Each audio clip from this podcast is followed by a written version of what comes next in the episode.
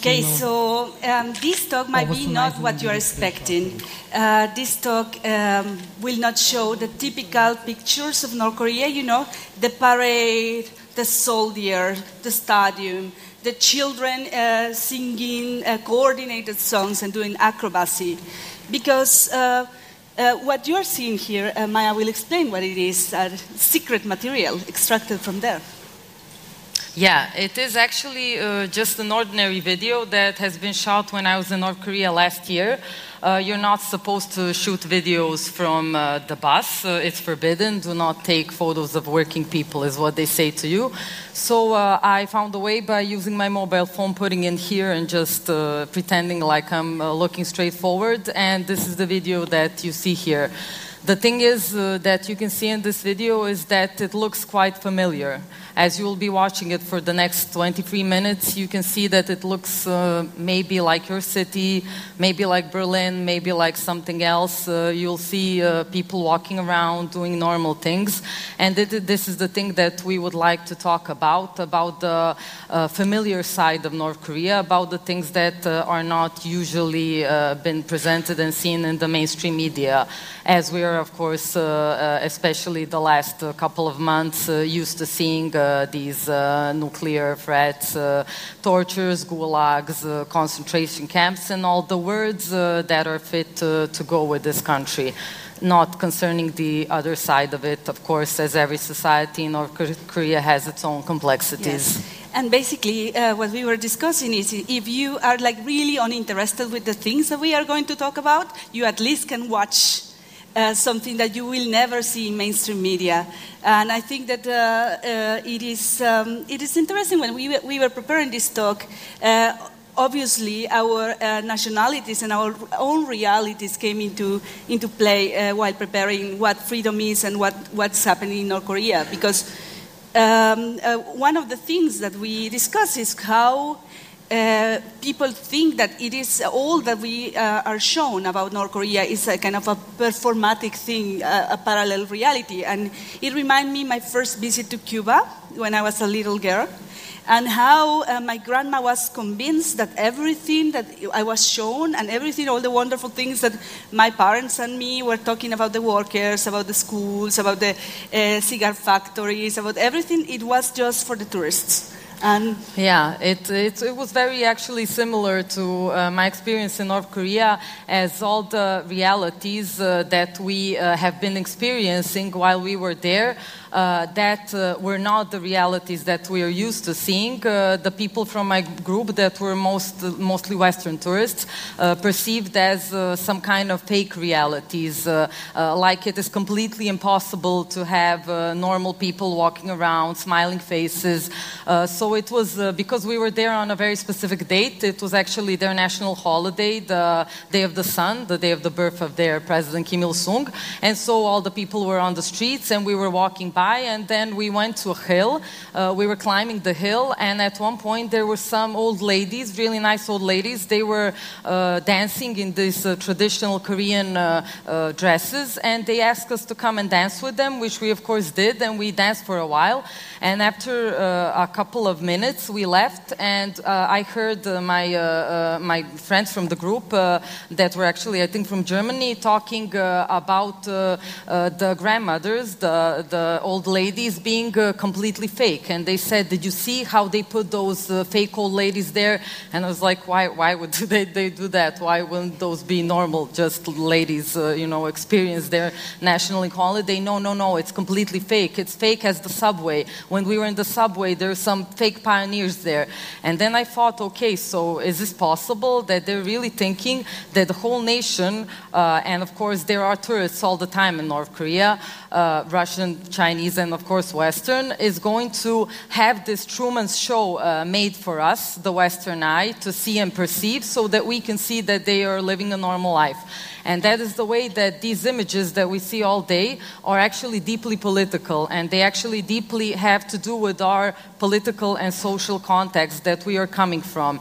And it is a, a very hegemonic point of view, which uh, happened to me also as I come from a country. I come from Serbia, it's an ex Yugoslav country, and of course, after the, uh, the um, dissolution of Yugoslavia and the socialist project and the wars in Bosnia, Milosevic, and everything, uh, we experienced 10 years of very heavy sanctions. And uh, after these 10 years, in the beginning of the 2000s, uh, we had a very similar experience explaining all the people in the Western world that we were not killers, that we're completely normal people, that uh, we come from a country that has uh, lots of stuff to offer. And also, we uh, had, in a way, uh, just one way of getting out of, of this, uh, of getting liberated from this. And that liber- liberation was actually the liberation by a liberal uh, democracy project, which we are living now as one of the poorest countries in Europe. And uh, that, that, that you mentioned, I remember when you came back uh, from North Korea, at the same time, an American friend of ours was just back from North Korea, and how the personal experiences also, uh, the, the views on a place uh, are shaped by our, our background because uh, Maja came like, "Oh my God, it's amazing! You will not believe it was. It feels like I, am back in Yugoslavia." And uh, the American guy was, "Oh my God, I survived my trip from North, uh, to North Korea. It was, it was." It was horrible, Renata. It was horrible. We were like a watch all the time. We were follow all the time. It was uh, this cult to this leader everywhere. You will see the cult of uh, uh, the posters uh, of the dynasty, and you will. You cannot. Oh my God! You cannot. Uh, you cannot do anything without the state knowing. Sounds familiar?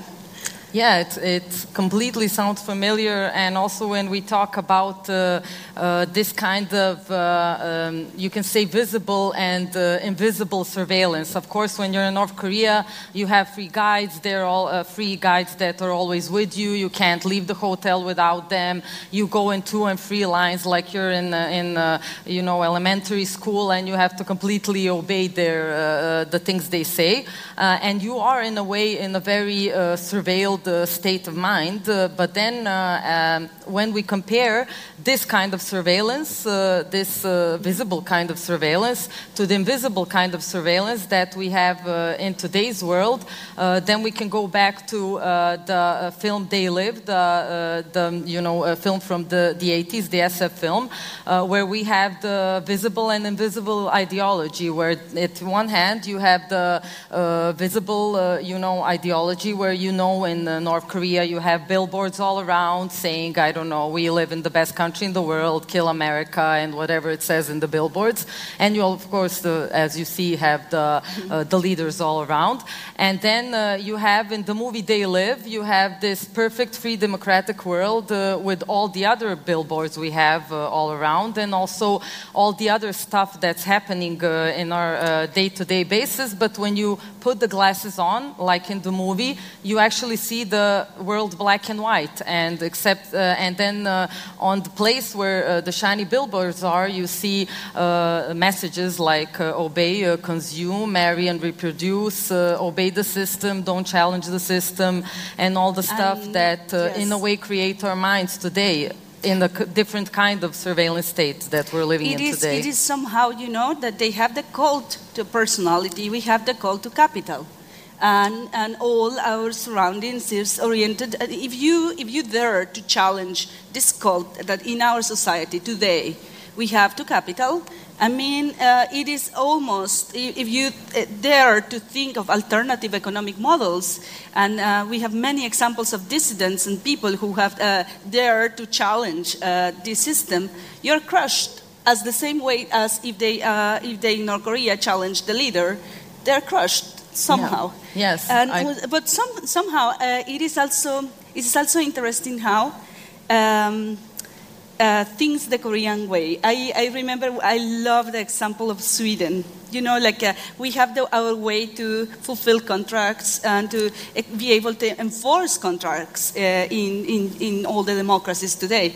And uh, this story is really, really, really funny on, on, on what happened to the Volvos in uh, Sweden, Volvo, Swedish Volvos in uh, North Korea. We loved if you can Yeah, share that. actually, it's a story about doing business with North Korea, which is not such a good idea. uh, the Swedes tried doing it uh, and realized it in a hard way. Uh, so, in the 80s, when uh, Sweden uh, gained diplomatic relations with North Korea, they actually told them, okay, now we're going to give you as a present, well, kind of a present, uh, 5,000 Volvos that you can pay off after two years in this te- great credit rates, uh, and uh, you'll be really satisfied. And the North Koreans said, no problem. They took the 5,000 Volvos, and after two years, the Swedes were like, okay, so uh, uh, are you going to start paying for the Volvos? And the North Koreans were like, what Volvos? And they said, the Volvos we gave you, the 5,000 Volvos, they said, we don't know what you're talking about. These Volvos actually are on the streets of North Korea today, still driving. You can see them, actually. They're one of the few cars there. And, and while preparing this talk, we realized that we have uh, the, same, the same deal with the Volvos we have with our politicians today, you know? We go to the ballot, we, we, we fill the votes, uh, they promise us Volvo, they promise us that they will pay the Volvos. Uh, uh, politicians promise that they will deliver health care, po- politicians promise that they will take care of the environment, politicians promise many, many, many things. But and we are end- left like the Swedes uh, with the Volvo situation. With, uh, we see the politicians there, there, and the promises just evaporate as, as they Yeah, do. and and that uh, in a way reminds me of the freedom of choice story because uh, in today's world, in today's uh, modern democratic society, as we like to call it, we have a lot of choices. Of course, we have a choice to do what we want. We have a choice to use the internet in the way we want. We have a choice uh, to buy what we want, to travel. All the choices that uh, the North Koreans actually don't have. Uh, but then uh, at the end, uh, do we have a choice to change the society we live in, which would be, in a way, the freedom that we're looking for, that we can really change things that are crucial to our system.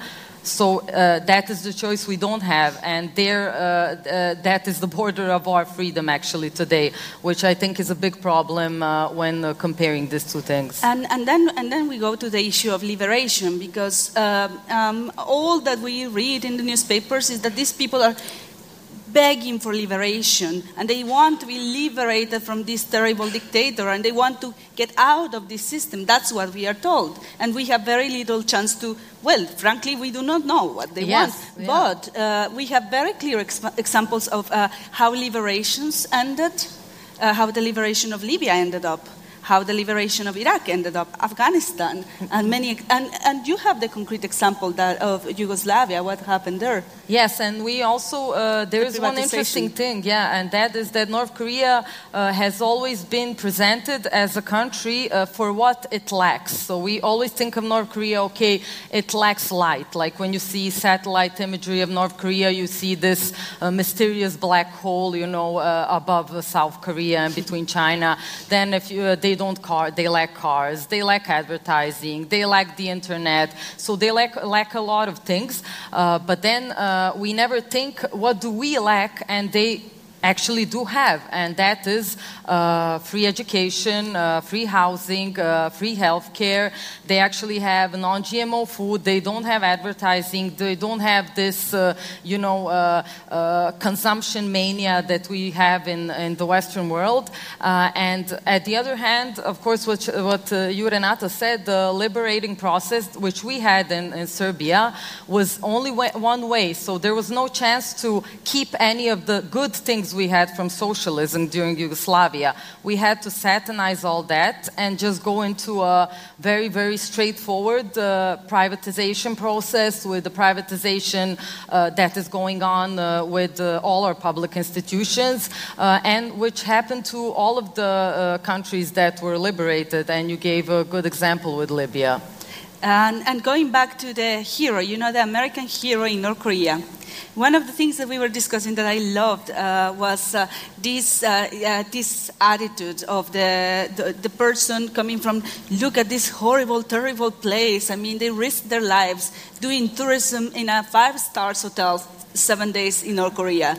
And it is a lot of. Uh, um, pretending and a lot of pretension on uh, the Western view of, uh, of this country and how uh, these, these people who uh, had, uh, I mean, how, how much can you get uh, to know a culture that you don't speak the language and, and a place that you really do not understand because it really operates at, in different rules than your country by just going seven days?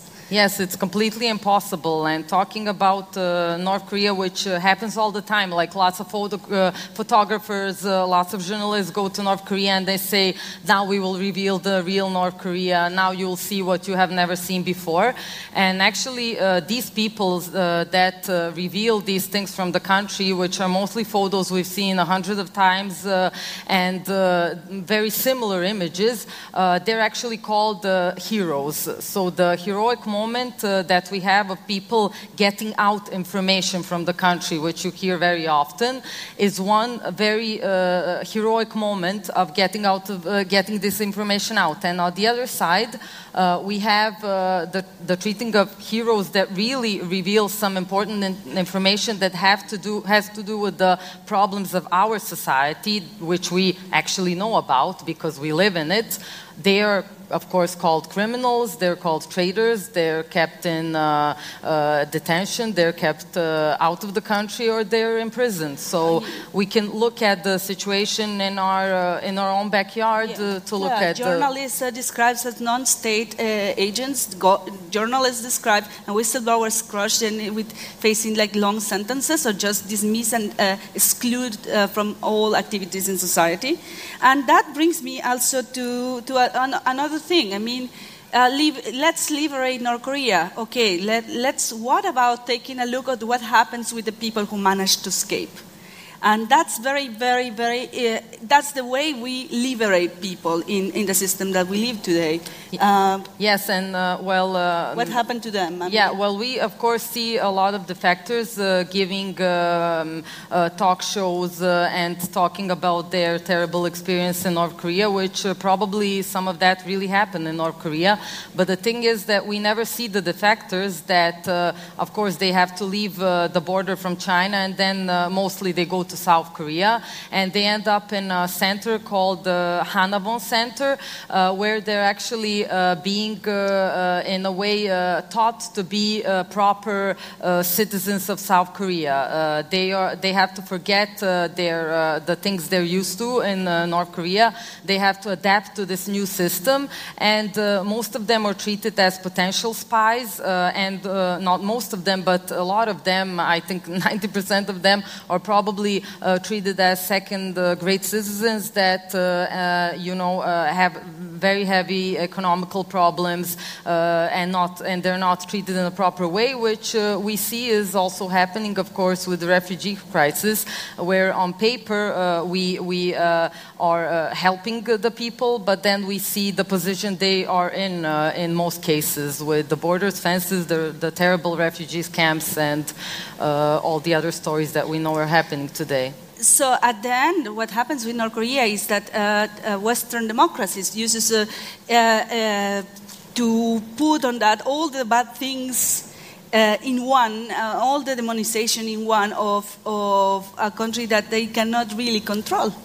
And, and something that I, I, we were, we were discussing is that um, the power of images and the power of images that, that are captured and that are pushed on, on us constantly on what is ideal and what is permissible and what is what yes, is- and what is included and what is excluded uh, in these images, because uh, of course uh, that in a way you can always uh, uh, uh, include the things that uh, the story you want to tell. So uh, the images are not just images uh, by themselves, but they also talk uh, about the story of the person that is taking this image, and uh, in a way uh, putting some kind of textual context in uh, in this specific image. and, and how ideology works in general. Uh, yeah, and, how ideologies and at the end works. Yes, and and going again uh, on on well, it seems that uh, we have a checklist, and that checklist is uh, the checklist that if you fulfill all these requirements, um, if you if you have uh, free market economy, if you have free press, so-called free press, if you have uh, no restrictions on foreign capital, if you have uh, on paper human rights standards, if you have uh, NGOs and uh, Pride, Pride parade, and if, you if your army collaborates with other armies and your intelligence service collaborates with other intelligence services, you can get away with torture, you can get away with, uh, you can get away with so many things that your country, as long as it, it uh, fulfills that list, will never be uh, under scrutiny. And we have seen that, I mean, we have seen that in Turkey, we have seen that in Brazil, we have seen that, we, we have seen that in. Um, even in Croatia, in Serbia, yeah, we, we have, have seen seen Saudi it. Arabia, we have seen it in Egypt, we have seen in so many places. And, and it seems that only when the situation gets really, really, really inconvenient uh, for this checklist, uh, we, uh, uh the media treats them as North Korea, no? Yes, of and course. It's a projection. yeah, and then uh, we always uh, have this uh, projection uh, of uh, the repressive uh, practices in the other, and that is the way that we work. so we lived in a very paranoid society where we have this enemy that is somewhere outside, and this enemy is somewhere far, and we are not this enemy. so the, there was this great sentence by Mladen Dolar a uh, philosopher who said uh, uh, in the, during the 90s that Balkan is the unconscious of Europe. Uh, and so, uh, in a way, today North Korea can be some kind of an unconscious of the Western world. Uh, so, by projecting these repressive practices as gulags, tortures, surveillance, detentions, the unfreedoms, all the unfreedoms we have in North Korea, we can actually, in a way, way see also a, a reflection of ourselves. Uh, and so, uh, what you were talking about, uh, challenging a new kind of democracy, we should maybe, uh, instead of thinking, oh, this is terrible, uh, uh, this terrible Russia, this terrible Trump, or terrible somebody else, tomorrow or terrible North Korea, we should think of bad things that are happening here and bad things that we are aware of and that we are actually not doing anything uh, or we are doing little uh, to change it. And why are we doing little? Because we are in a position. What?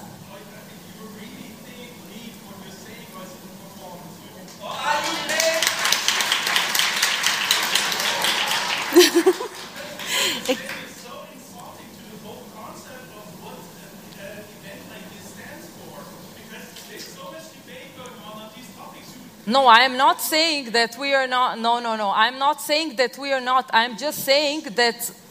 Okay. Continuing with this, uh, this is precisely like the point is this talk is it is and it is not about North Korea. It is about the reflections of a country that we do not know, uh, that we know very little about.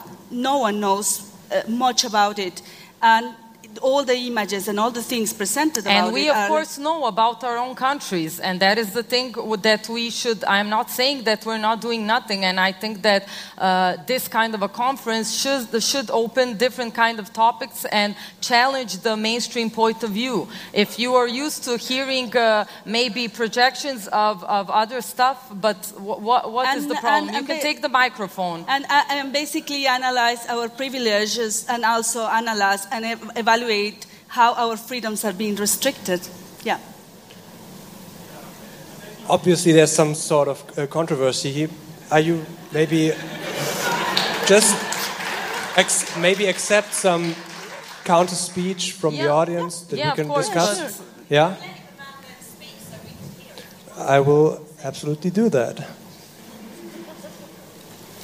Love out loud is the concept of the re:publica. I, I am sorry. I, I normally I, I, wouldn't I wouldn't bash the presenters who present before I present my work, but sorry, I couldn't really stand it. What you're talking about, especially taking the the history of East and West Germany. Of course, there's a lot to complain about in our systems as well, and yet we are here complaining. How many journalists in North Korea have you talked about? Um, the, the situation they report under There is no way you had an open discussion like this, complaining about the system there. I try with my with my friends from Syria. I try to explain them. Well, they, I would um, have a, a, a look at. Um, okay, here you could go on um, on the street here and yell, "Merkel is a bullshit bitch." You might be called rude, but you wouldn't be as arrested and sent to a gulag for that. Try that in other countries. Try that in Syria. Wouldn't work. That's a good. I think that's a good test. Yes, but we were actually talking about that, that as long as you're not really changing the system, you can really say whatever you want about the system. I know you're maybe satisfied with the system you live in, but there are people Okay, that are so not, and away that my- is also a freedom of choice, I think.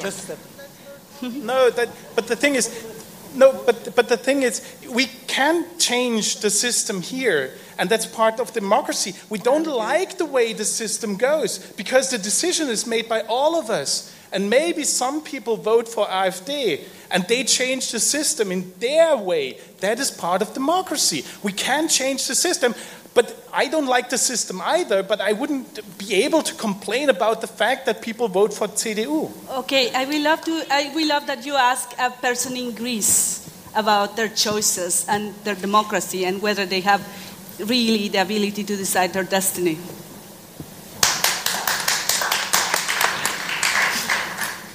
More questions or comments?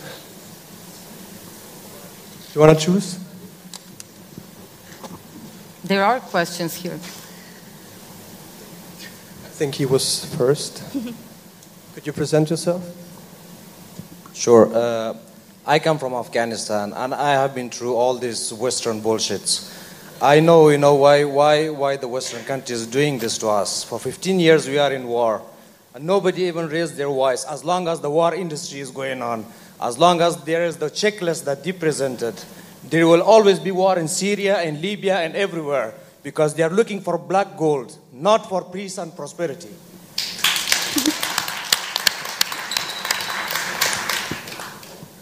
Uh, there was a gentleman in the first row that wanted to. Thank you. Uh, oh, you hold it. Um, I, th- I think you did a brilliant piece here um, because the key message I take away is you want to make us aware of our blind spots. And you, I think, brilliantly demonstrated your own blind spots. I have not seen a single image of a rural area in North Korea.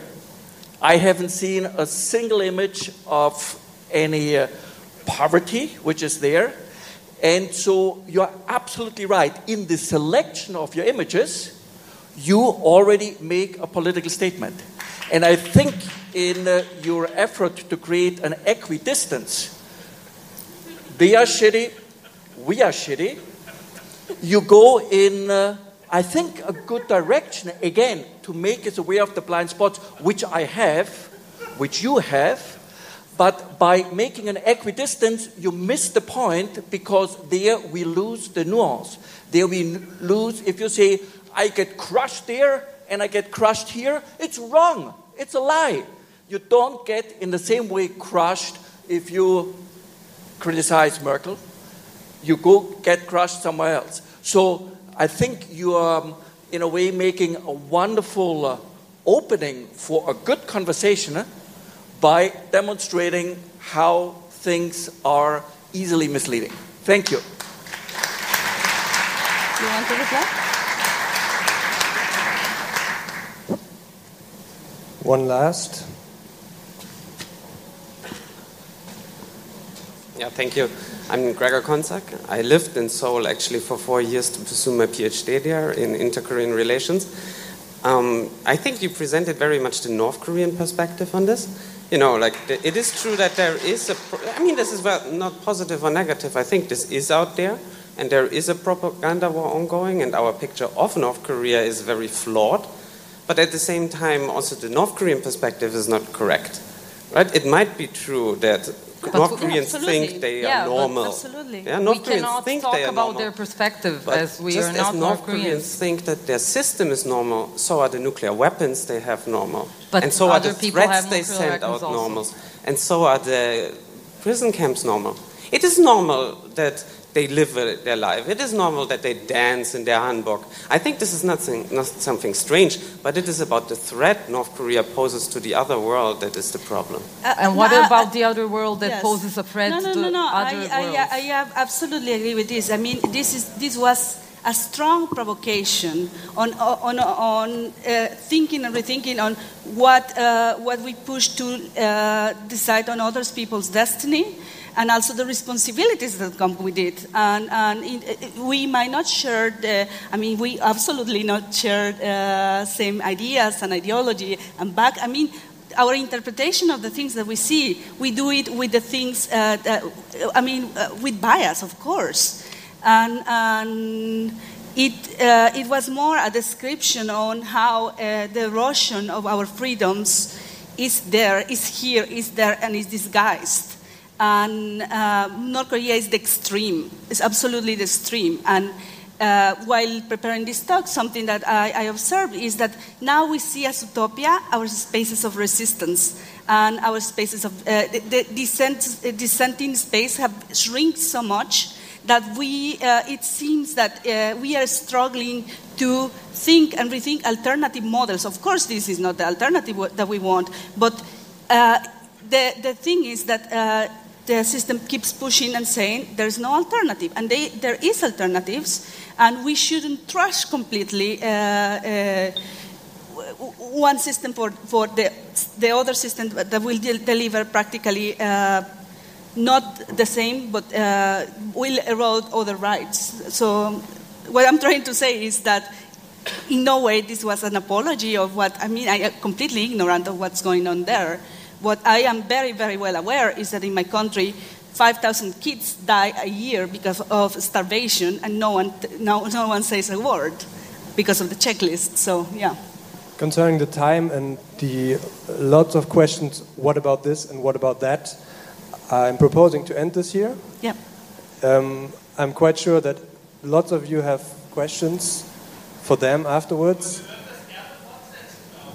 I think we, we can do this, but um, it would be unfair to the next speaker as, as well. So, if you agree on that, you can like yeah, yeah.